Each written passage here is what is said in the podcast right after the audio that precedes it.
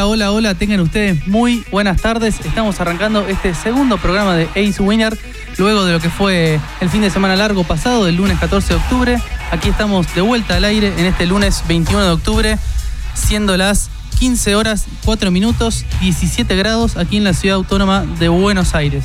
Estoy con mis compañeros Matías Baldoni. Mati, ¿cómo estás? Buenas tardes, Dante.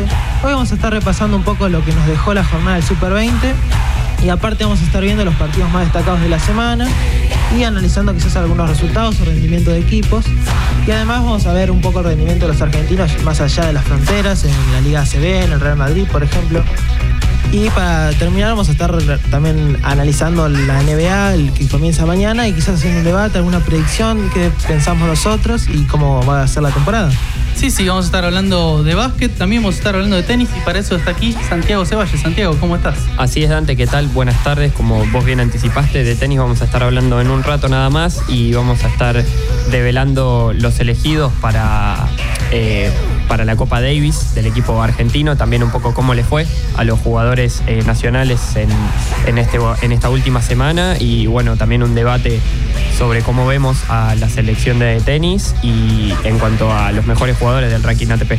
Claramente, sí, sí. Y por último, Pedro Cabrera. Pedro, ¿cómo estás? Hola, buenas tardes, Dante. Bueno, vamos a hablar de la vuelta de Murray, campeón en Amberes. Y bueno, lo, que le diagnosticaron, la lesión que tuvo. Y bueno, y hablaremos y también la conformación de algunos equipos que confirmaron para la Copa Davis. Así que bueno, ahí está todo un repaso de lo que vamos a estar hablando en el día de hoy, un poco de lo que es el tenis internacional con la Copa Davis y algunas figuras de, de gran relevancia y lo que es el básquet nacional con el Super 20, también la NBA y en fin, muchos temas tenemos en el programa de hoy. Vamos a una pequeña pausa.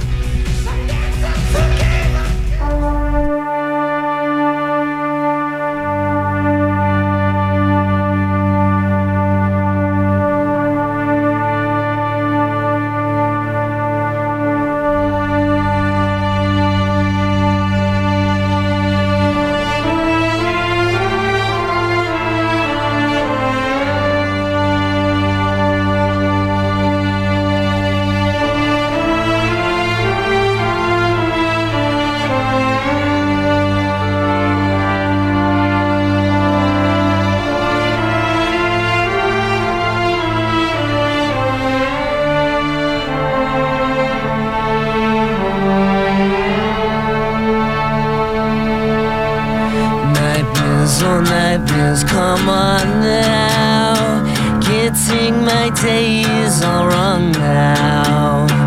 Reason from prison and outlaw.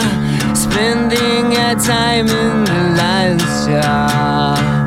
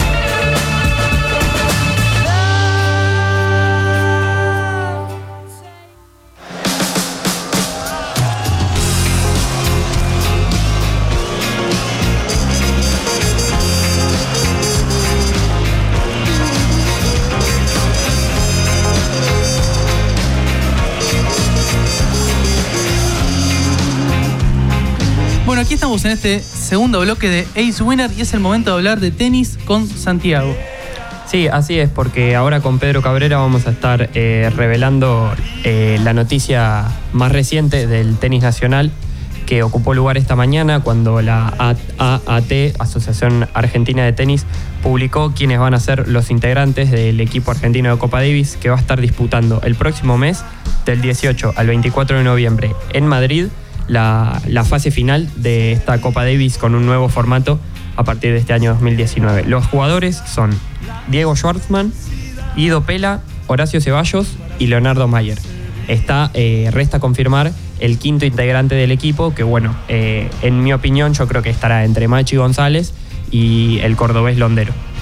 Bueno, para mí, en opinión personal, para mí va a ser Londero, ya que, no, bueno, no viene tampoco haciendo una buena temporada, pero es el que, de los dos, el que está mejor. Sí, sin ninguna duda, porque bueno, justamente Juan Ignacio Londero, el cordobés, este año fue un poco la revelación del tenis argentino, eh, ya que bueno, ganó su primer título, eh, participó en sus primeros torneos importantes y era sin dudas, quizás para algunos, para muchos, una, un puesto fijo en el equipo, pero bueno, hasta ahora, a falta de un integrante, no está confirmado quién será. Y yo digo, también le abro la posibilidad a Machi González, porque bueno, es más especialista en dobles y puede, se compenetra muy bien para jugar con Ceballos. Igual, a ver, no sé si decir sorpresivo, pero lo de lo de Mayer, que no, no viene haciendo buenas temporadas, bueno, los últimos torneos que está jugando son Challenger. Sí, tal cual, como decís vos, eh, el tema de Mayer es raro porque, bueno, siempre, siempre que juega con la camiseta de la selección argentina, siempre tiene una gran labor, nos ha dado puntos muy importantes, eh, como contra Brasil y contra en el 2016 contra Croacia. Eh, pero bueno, en, el ATP, en el circuito, no viene teniendo grandes actuaciones. Los últimos torneos que está jugando son los Challenger, pero, pero siempre a Leo se, le tiene mucha fe. Es parecido al caso lo, lo que pasó con Charlie Berlock, ¿no? Que no, no venía haciendo buenas temporadas y en, y en el seleccionado dio eh, puntos importantes y partidos también que no, no parecía que iba a ganar y ganaba. Entonces, eh, es parecido a lo que le pasaba a Berlock. Y bueno, espero que este año eh, pase lo mismo con Mayer. Sí, exactamente, es, es un caso parecido, eh, ya que hace algunos años nomás, cuando Charlie Berloc jugaba para Argentina, siempre como, como Mayer conseguía puntos importantes y, y sobre todo actuaciones muy buenas, cosa que en el circuito ATP durante el año tal vez no conseguía. Sí, y hablando de la conformación del equipo, el capitán confirmado va a ser Gastón Gaudio, ¿no? Sí, fi- finalmente será Gastón Gaudio, ya que se conformaba el triunvirato entre Gaudio, eh, Cañas y Coria, pero finalmente quien va a estar sentado en, el banco en los partidos en Madrid será, Gaudio.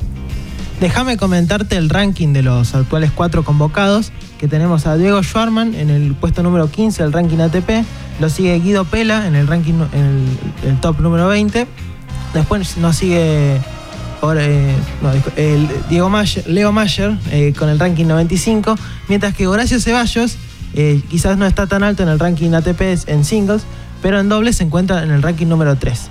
Con esto te doy pie, Santiago, para que nos cuentes un poco la actualidad de los tenistas. Sí, la actualidad, ya que bueno, recordando que la semana pasada no tuvimos, no tuvimos programa, eh, los jugadores argentinos han tenido una labor más que nada discreta en el circuito, empezando con el Peque Schwarzman, que en el European Tour perdió en octavos de final 6 6-4, 5-7 y 6-7, 7-9 en el tiebreak ante el rumano Marius Kopil.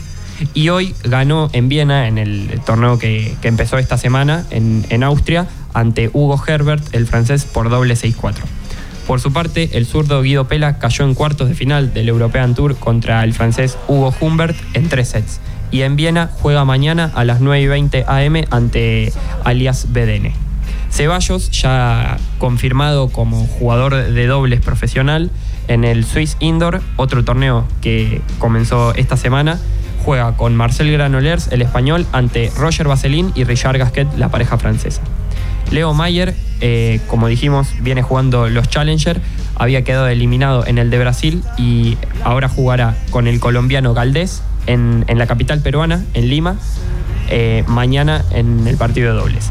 Juan Ignacio Londero juega versus Richard Gasquet mañana a las 12 en el Swiss Indoor. Y por último, Machi González jugó con el uruguayo Cuevas y cayó en cuarto de final ante los italianos Lorenzi y Sinner.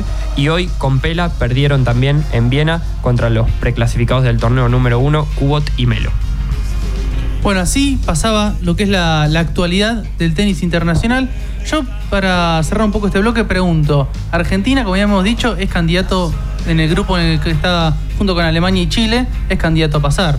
Sí, en el grupo seguramente eh, Argentina, como, como dijimos, eh, el programa pasado recibió una wild card, una invitación especial a esta última fase del torneo, eh, como obtuvo Gran Bretaña también, y bueno, eso le posibilitó tener rivales quizás más accesibles en la primera fase del torneo, que se va a estar jugando desde el 18 al 21 de noviembre, se va a estar jugando la fase de grupos. Capaz el partido eh, más complicado se le va a hacer, va a ser Alemania.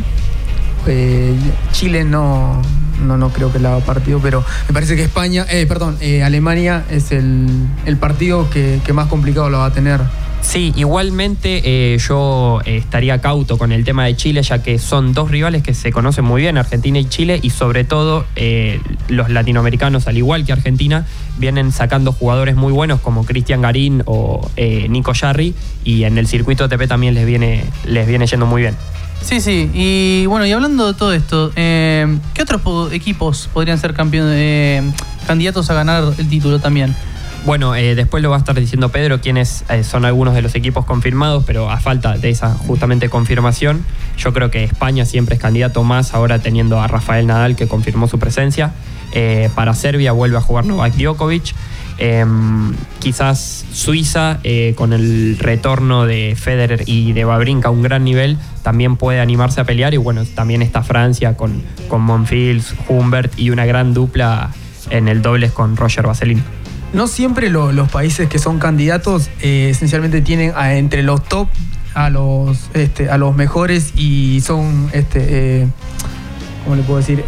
Son candidatos porque hay, hay países como, por ejemplo, que el año que salió Croacia campeón, estuvo Verdic y no estuvo, y no hay ningún jugador de los cinco jugadores que estuvieron, ahí, eh, estaban en el top 10. Claro, lo que vos te referís era que era un grupo de buenos tenistas. Quizá no había una estrella, pero era un conjunto de muy buenos tenistas. Tal cual, lo que suele pasar seguido es que quizás tienen a un tenista entre los mejores del mundo y tienen a otros que tienen un nivel por ahí un poco más terrenal, más parejo, como el caso de Croacia. Bueno, el de Argentina quizás con Schwarman y Pela rompe un poco ese esquema, pero Suiza lo tiene con Federer, Nadal con eh, España con Nadal, eh, Serbia con Djokovic. Bueno, es un poco la línea que siguen los equipos de Copa Davis.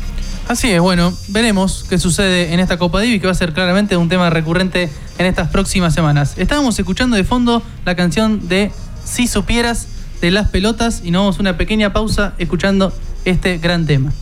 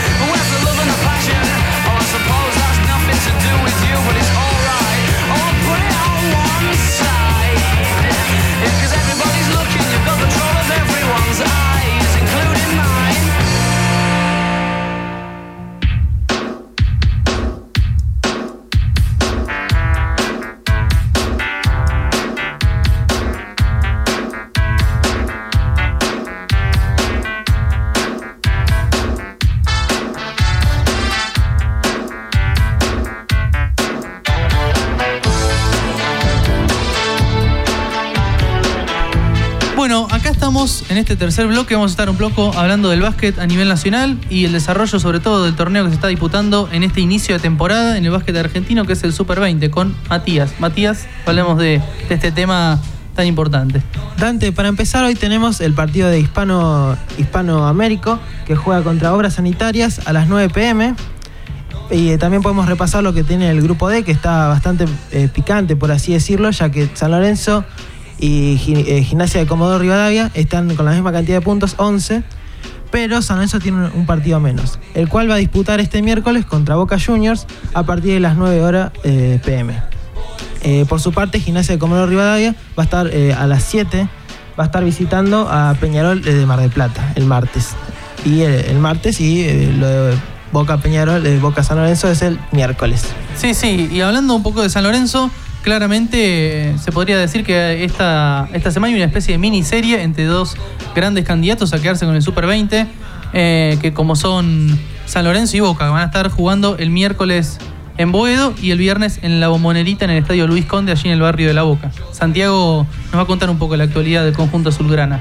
Sí, así es. La actualidad de, de San Lorenzo, si bien es muy buena, ya que viene de, de escribir una nueva página dorada en su rica historia del básquetbol, ya que jugó contra Cleveland Cavaliers de la NBA en un partido de pretemporada. Eso, bueno, le vino muy bien, eh, más allá de que fue entre la competencia del Super 20, le vino muy bien para agarrar experiencia. Fue derrota del Ciclón eh, por 30 puntos, pero bueno, eh, la experiencia es más que, más que satisfactoria para, para el elenco azulgrana que bueno ya había tenido en el 2016 ante Toronto Raptors eh, un, un partido similar que había sido la primera vez en la historia que había jugado un equipo argentino contra uno de la NBA, esta vez fue la segunda, también fue San Lorenzo, pero bueno, volviendo a lo que es eh, la Liga Nacional, este torneo Super 20, eh, que también bueno, lo quiere ganar, es una de las seis competencias que disputará el elenco eh, azulgrana este, este semestre. Eh, bueno, sin ninguna duda que estos dos partidos contra Boca van a ser determinantes para el liderato del grupo. Sí, sí, son los últimos dos partidos de, de la fase de grupos del Super 20, ya que son ocho partidos eh, que se disputan todos contra todos, de local y visitante.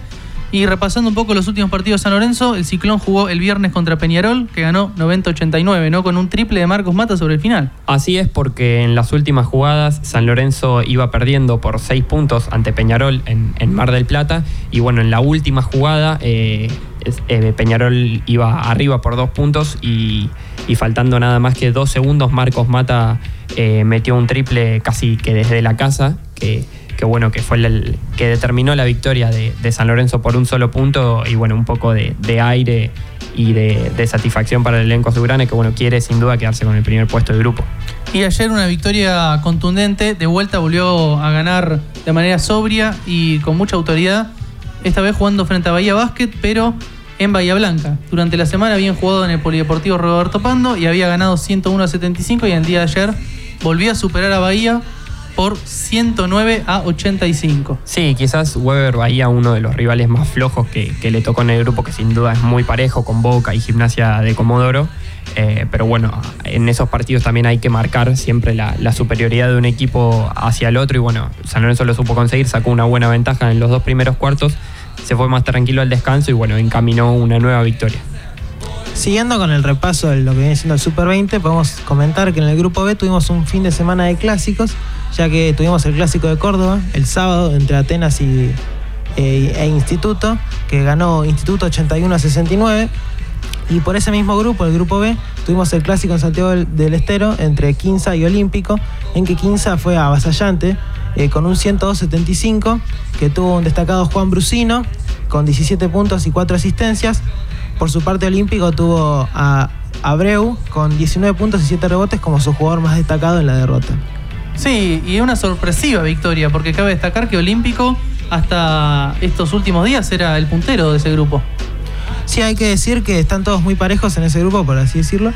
Por eso el tema de que sean clásicos hace que, bueno, puedan ocurrir estas cosas, ¿no? que se ganen entre sí, porque en un clásico al final se iguala todo un poco. Y déjame destacar, volviendo al resultado del clásico cordobés entre Instituto y Atenas, eh, al equipo de Instituto Atlético Central Córdoba, que bueno, la, temporada pasada había sido finalista, nada más y nada menos, perdiendo en el último partido ante San Lorenzo la, la final, y bueno, esta vez se le desarmó el plantel, se le fue justamente al técnico y dos de sus figuras justamente a San Lorenzo. eh, y bueno, se, está pudiendo reconstruir poco a poco y busca llegar a una nueva final de- del torneo. Sí, y hablando de toda esta cuestión y la reestructuración que está eh, sufriendo el equipo, eh, de todas formas conserva una forma de juego. Ahora actualmente el entrenador reciente que asumió en Instituto es Sebastián Ginóbili, el hermano de la estrella de la NBA. Y bueno, sin ningún lugar a dudas que, va a ser algo largo, pero fue superior a Atenas y para mí ganó con clara superioridad. Sí, y es un poco en contraposición a la situación de Atenas, que bueno, como sabemos es el máximo ganador de, la historia de la Liga Nacional, pero hace varios años que no consigue un título y bueno, está, es, eh, está durando mucho esta época de reestructuración para el básquet de Atenas.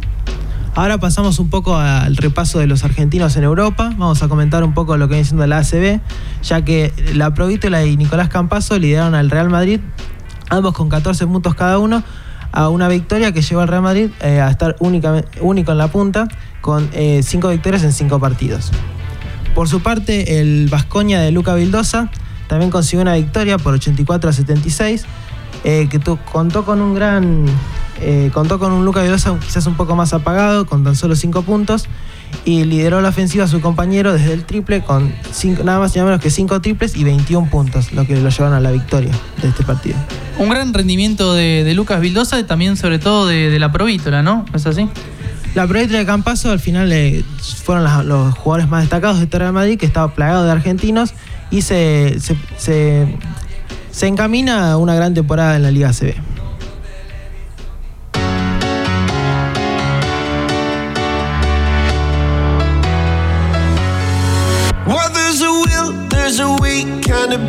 And every night has its day, so magical. And if there's love in this life, there's no obstacle that can't be defeated. For every tyrant to tear for the vulnerable. In every loss, all the bones of a miracle. For every dreamer, a dream we're unstoppable. With something to believe me broken. Tuesday I was through with hoping. Wednesday my empty arms were open. Thursday waiting for love, waiting for love. Thank the stars it's Friday.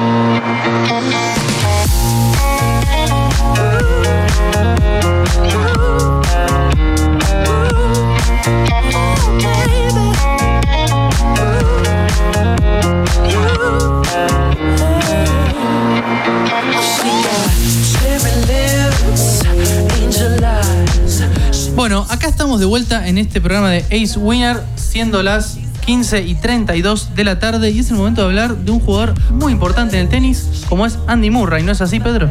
Así es, Dante. Eh, bueno, eh, la vuelta de Murray, recordemos que después de la eliminación del Abierto de Australia, eh, fue diagnosticado eh, de una lesión del rodete acentebular. Hay que, bueno, hay que explicar un poco sobre esta lesión.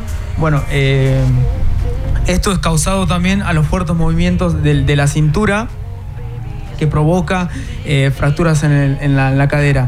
A ver, no necesariamente eh, tienen que ser eh, mo- movimientos tan bruscos como para, para, este, para lesionarse. Pero bueno, por un tema médico no, no, no participó de- dentro del torneo de ATP por un largo tiempo y volvió recién en el Challenger organizado por, Rafa- por la academia de Rafael Nadal. Y bueno, eh, ayer le ganó la final en, del ATP de 550 de Amberes a Babrinka. El primer set ganó Wawrinka 6-3 y en el segundo y tercero un doble 6-4 y es el primer, no sé si el primer título, pero es después de- del 2017 que, que gana un título eh, Andy Murray. Claro, después de dos años eh, vuelve a, levantar un trofeo el, el- británico.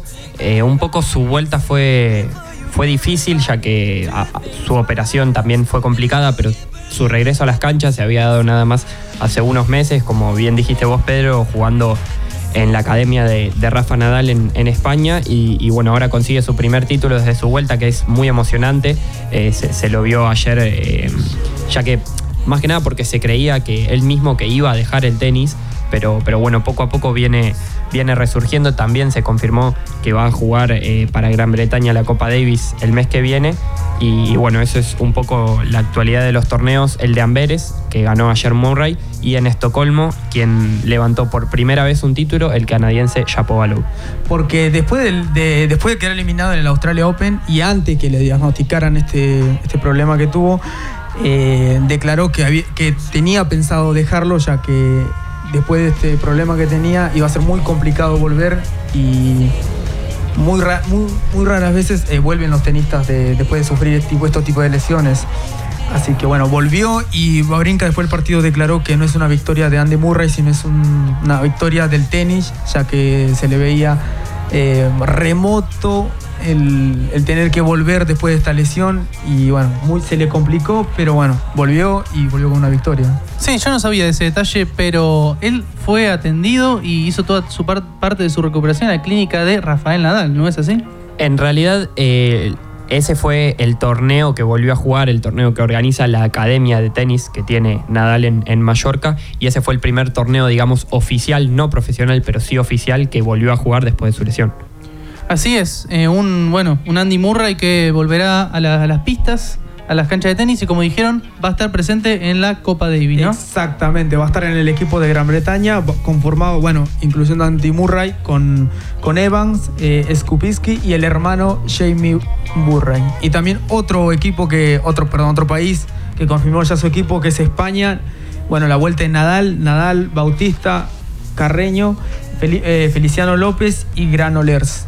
El equipo de España para la Copa Davis. Sí, esos son un poco el equipo de España, de Gran Bretaña y como dijimos en el bloque anterior de, Argentina, los confirmados para la Copa Davis a falta de, de las demás selecciones que estarán, que estarán buscando levantar el trofeo en Madrid. Y bueno, pasados eh, el título de Murray en Amberes, el título de Shapovalov en Estocolmo, esta semana comenzaron a disputarse otros dos torneos ATP, esta vez 500, eh, en Viena, la capital de Austria, y en Basel, en Suiza.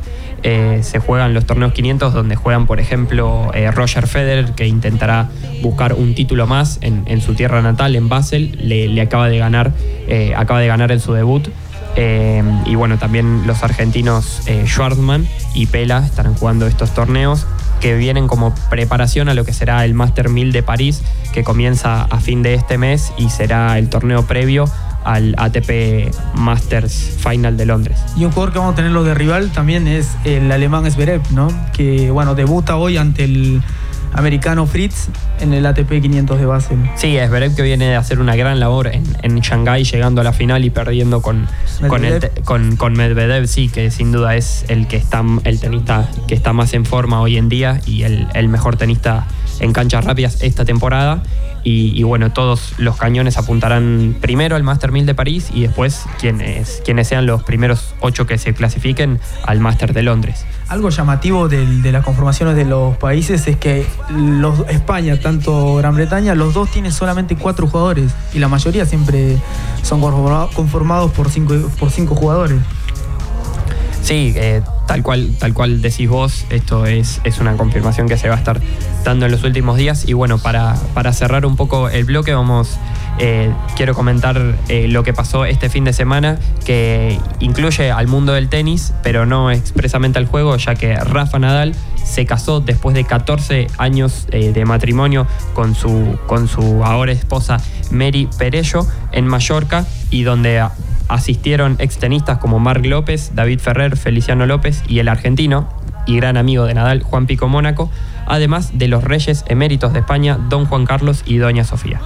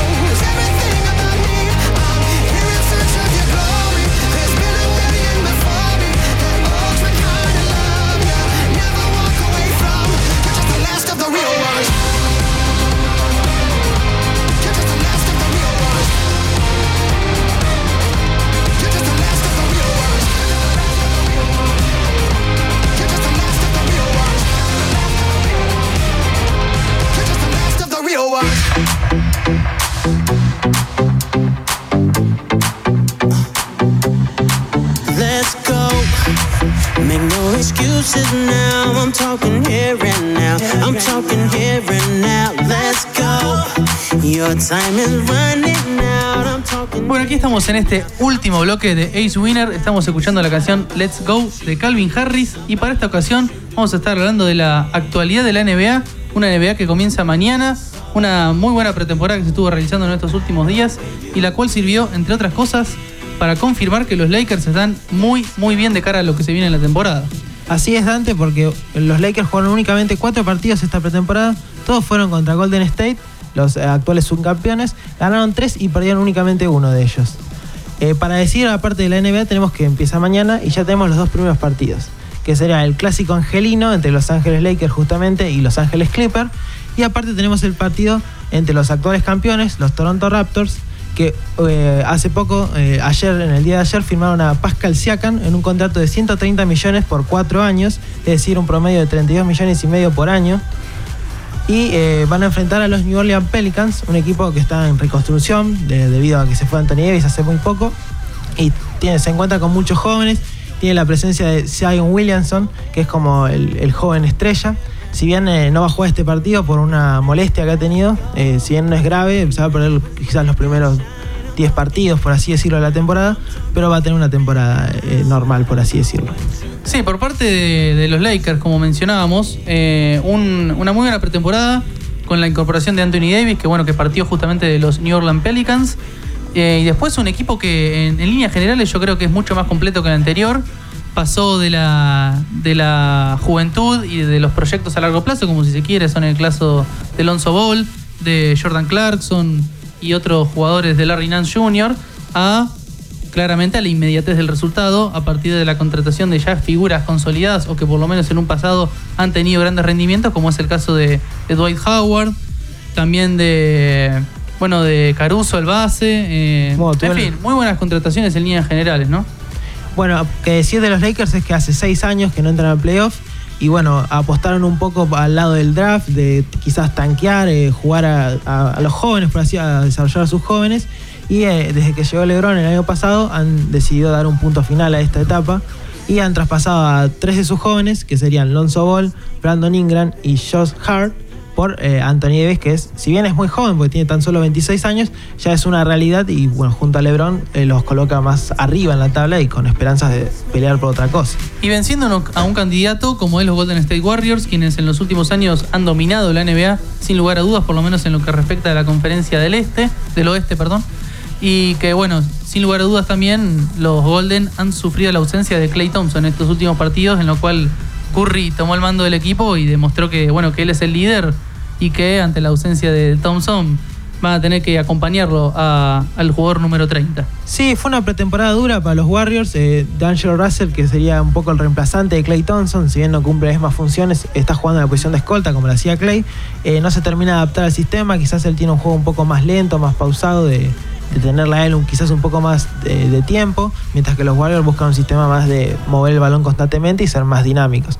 Veremos si se logra adaptar a lo largo de la temporada. Y uno de los problemas que van a tener eh, los Warriors es justamente la defensa, porque Clay Thompson es un, un gran defensor, es uno de los mejores defensores eh, perimetrales, y D'Angelo Russell, por su parte, no, no es un gran defensor, y Curry tampoco lo es. Así que, partiendo de la base del Barcourt, el Barcourt no tan defensivo, eh, eh, parte en desventaja la temporada anterior. Sí, va a ser un dilema porque Clay Thompson no sé si puede desempeñarse como alero y la duda va a estar si pueden jugar Curry y Russell como una especie de doble base, si va a jugar Curry, Russell y Thompson como alero o si se va a de- a decantar por Curry y Russell al banco. Bueno, en fin, unas dudas que, a ver, D'Angelo Russell es un gran jugador y que sin ningún lugar a dudas que, es un jugador con mucho futuro y que puede contribuir al equipo. Pero que, bueno, que también en defensa se compró un jugador que la verdad que no, no aporta demasiado. Volviendo a, lo- a lo- a los Lakers, ¿es candidato a llegar a, a playoff? Eh, uno, uno piensa que sí, es más, yo lo pondría quizás entre los cinco mejores del oeste sin ningún problema.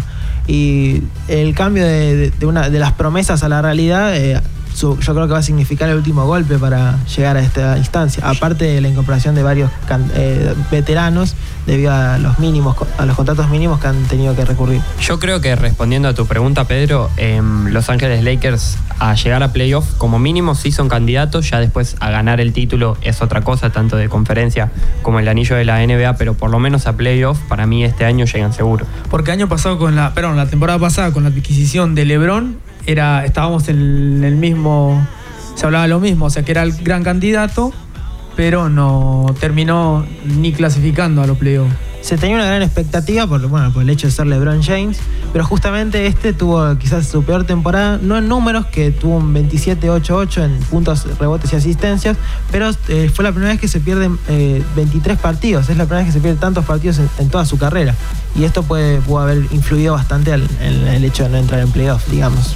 Sí, yo hablando de la actualidad de los Lakers, eh, pienso que no era un equipo candidato al título en la anterior temporada porque si bien estaba la presencia de LeBron James, que claramente es alguien rutilante en, una plantilla, pero después había muchos jóvenes, había, no había jugadores estrella que pudiesen hacer que el equipo sea candidato al título de verdad. Había esperanza, pero no sé si para tanto. Y hablando de estos equipos que, surgen... Perdón, pero eh, la adquisición única que tuvo fue Anthony Davis. ¿O cuántas más? No, no, en esta temporada sí hizo algunas adquisiciones más. Anthony Davis es como la gran pieza, pero los equipos, debido al tope salarial, una vez que lo llenan, porque vos puedes llenar el tope salarial sin tener los 15 jugadores necesarios. Entonces lo que se hace ahí es recurrir a, contratos mínimos que eh, pueden exceder el tope salarial. Estos contratos generalmente los aceptan veteranos ya de que quizás están buscando el anillo y no, están en un nivel ya para ganar, eh, por así decirlo, eh, contratos grandes. Sí, sí, sin ningún lugar a duda que es así. Y pensando un poco en lo que son los Lakers, ¿no? En lo que venimos hablando. Es un equipo que, es candidato, pero que en la temporada anterior no tenía equipo para salir campeón, es una realidad, y que ahora lo tiene. Yo me acuerdo mucho de los Lakers en 2012, 2013, si no me falla la memoria. Fue la, la, temporada en la cual estaba Dwight Howard, Kobe Bryant, Steve Nash, un gran equipo de los Lakers, pero que finalmente no fue nada de lo que se esperaba. Un Nash casi en el final de su carrera, y un, un Howard que, tuvo una gran disputa junto con Kobe Bryant. Eh, bueno, esa temporada de los Lakers fue junto grandes estrellas, pero no, no era en su mejor momento y bueno, fue un gran fracaso, por así decirlo. Eh, no sé si llamar fracaso lo de la temporada anterior, porque antes de tener tantas lesiones recurrentes, porque aparte de LeBron se lesionó mucho tanto Alonso Ball como Brandon Ingram, como Kyle Kuzma, que son los jóvenes quizás más destacados del equipo, eh, tuvieron grandes lesiones ellos y se perdieron muchos partidos. Así que yo, desde mi opinión, eh, diría que podían haber entrado en playoffs si no tuvieron, si no hubieran tenido tan mala suerte. Y un poco volviendo a lo que sería lo que puede llegar a pasar esta temporada en la NBA, para mí los candidatos son Los Ángeles Clippers, eh, por un lado por la, por la conferencia oeste y en la este siempre van a estar de candidatos, como, como dije la, semana pasada, eh, los Boston Celtics. No sé qué opinarán ustedes de quiénes son sus candidatos.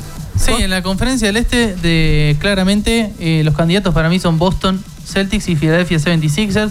Los Philadelphia que recordemos que quedaron eliminados quienes, frente a quienes a la postre fueron campeones con un tiro de, de Kawhi Leonard desde la esquina que dio vueltas al aro y terminó entrando.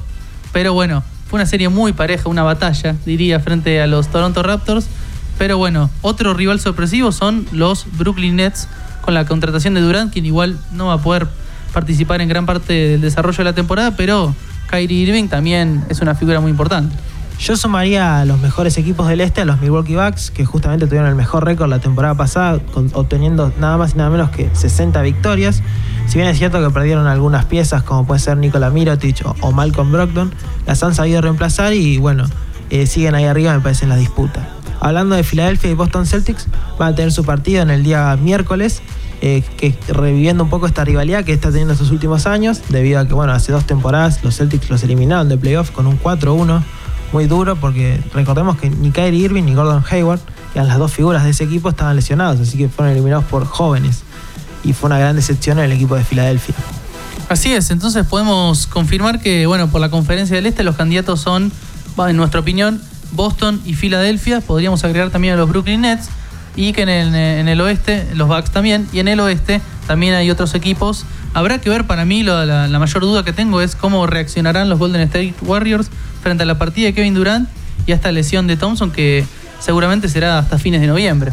Sí, Clay eh, Thompson no llega hasta el All-Star Y bueno, hablando un poco de la conferencia oeste, lo que pasa es que hay un gran nivel, quizás eh, no hay un, claro candidato como otros años, pero el nivel está y bueno, la duda está quién será el que lidere esta conferencia al final y al cabo. Porque tenemos grandes equipos, como bueno, están los dos de Los Ángeles, como Clippers y Lakers, con las incorporaciones de Kawhi Leonard y Paul George por parte de Clippers. También está Houston Rockets, que incorporó un MVP, ni más ni menos como Russell Westbrook. Hay que ver cómo se entienden con, con Harden, que son dos jugadores que amasan mucha pelota y bueno, veremos cómo se desempeñan. Golden State, que quizás está un poco peor que otros años. Incluso la revista Bleacher Report, que es muy conocida por hacer unas predicciones antes de cada temporada, los puso en el puesto número 7. Recordemos que la temporada pasada estuvieron en el puesto número 2 y llegaron a la final de la NBA. Veremos eh, cómo influye el, el rendimiento en lo defensivo, que quizás es el punto más frágil de los Golden State. Pero en ofensiva tendremos un gran Curry, un gran D'Angelo Russell y otros complementos que pueden ir ayudando y ser solventes. Sí, se espera mucho de D'Angelo Russell. No sé si decir que el reemplazante de Clay Thompson, por lo menos hasta que Clay vuelva a estar en las pistas, pero bueno, claramente se espera mucho. Y de los Clippers, la contratación de, de Paul. George, de Kawhi. Bueno, Kawhi y Paul George ah, se suman a otros grandes jugadores como son Lou Williams, Patrick Beverly, Montrell Harrell. Jugadores que quizás no tienen tan tanto renombre, no son All-Star, pero son grandes jugadores de rol y bueno, ni más ni menos que llegaron a, la- a los playoffs la temporada pasada sin ninguna estrella, por así decirlo. Sí, Así es, y como habías dicho al principio del bloque, mañana va a estar el partido entre los Clippers y los Lakers. Repasemos un poco estos partidos que se van a estar dando en esta primera semana de la NBA. Bueno, mañana tenemos ese partido y además, eh, bueno, como comentamos, el partido de los campeones, los Raptors contra New Orleans. Y eh, ya el miércoles tenemos 11 partidos, que los más destacados son Portland versus Denver, reviviendo un poco la, la serie la serie de los playoffs pasados, que llegaron a un séptimo partido en la semifinal del oeste. Y bueno, los Boston Celtics contra eh, Filadelfia, que serían los partidos más destacados de estos 11.